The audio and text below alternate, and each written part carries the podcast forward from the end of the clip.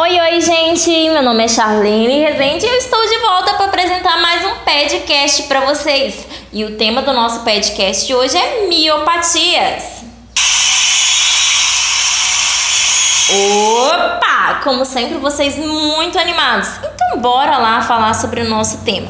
Bom, as miopatias elas são todas as desordens musculares que são restritas ao músculo sem nenhum problema estrutural envolvendo o nervo periférico e as suas causas podem ser genéticas ou não. É, o principal tipo de miopatias de origem genética são as distrofias musculares, que é o que eu vou dar ênfase hoje para vocês. É, as distrofias musculares elas podem apresentar no paciente fraqueza muscular, perda da funcionalidade e ocorre a formação de deformidades e com o passar dos anos pode até gerar comprometimentos cardíacos, respiratórios e digestórios. Existem alguns tipos de distrofias. Temos a Duchenne, a de Beck, a miotônica, a congênita e a cintura escapulameral. O diagnóstico, é, de uma forma geral, é realizado através da idade do início dos sintomas, onde ocorre a distribuição de fraqueza muscular, quais são os sintomas associados a cada tipo de distrofia, a história familiar, qual é a progressão da doença e até mesmo um estudo genético molecular pode ser realizado. A origem da distrofia pode ser através de uma herança autossômica dominante ou recessiva ou por herança ligada ao cromossomo X, o cromossomo da mulher. O quadro clínico varia conforme o tipo de distrofia, sendo que cada distrofia é caracterizada por deficiências, limitações e restrições específicas. Eu já citei todas elas para vocês, porém eu só vou dar ênfase em duas, que é a de Duchenne e a de Becker, porque não cabe todas aqui. Quem sabe numa próxima aula eu não fale sobre as outras para vocês. A de Duchenne ela é a mais prevalente e limitante dentre todas as distrofias infantis.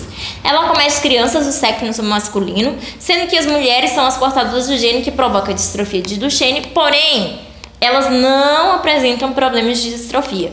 Uma informação interessante que eu achei é que 30% dos casos não é histórico familiar. É uma alteração genética espontânea, acredita? Bom, o quadro clínico dessa distrofia se inicia de 2 a 3 anos, e aí primeiro é observar uma fraqueza muscular progressiva maior nos membros inferiores que nos membros superiores, mais proximal do que distal, e começamos a observar alterações posturais com andar na ponta dos pés e uma lordose lombar exagerada. E com o passar do tempo pode ter comprometimento cardiorrespiratório e digestório. Agora eu vou falar sobre a de Beck. A de Beck é a mais rara, menos severa, o quadro clínico inicia o mais tardio dos sintomas motores. Há uma suspeita do diagnóstico também ocorre mais tardiamente, a partir dos 5 anos de idade. As habilidades motoras desses indivíduos diferem das outras crianças da mesma faixa etária. E aí, quando a criança após 16 anos, elas podem ter uma perda na deambulação. Que triste, né, pessoal? Mas o nosso papel como fisioterapeuta, na nossa avaliação, primeiro a gente deverá é, realizar aí uma entrevista com os pais e com a criança para saber aí sobre a participação da criança em casa, na escola, na comunidade, saber informações como as comorbidades associadas, se já teve intervenções cirúrgicas, é, hipótese diagnóstico, se já tem um diagnóstico, dados da gestação também são importantes. E nosso trabalho como fisioterapeuta também é fazer uma avaliação da atividade é, que é fundamental. A gente pode utilizar de escalas padronizadas para avaliar tanto a progressão da doença e também para fornecer efeito de comparação dos resultados do próprio indivíduo ao longo do tempo. A gente pode usar da escala de Vigans, que é a progressão da doença, escala motora funcional de Eggen também, que é para quantificar o grau de limitação dessa criança.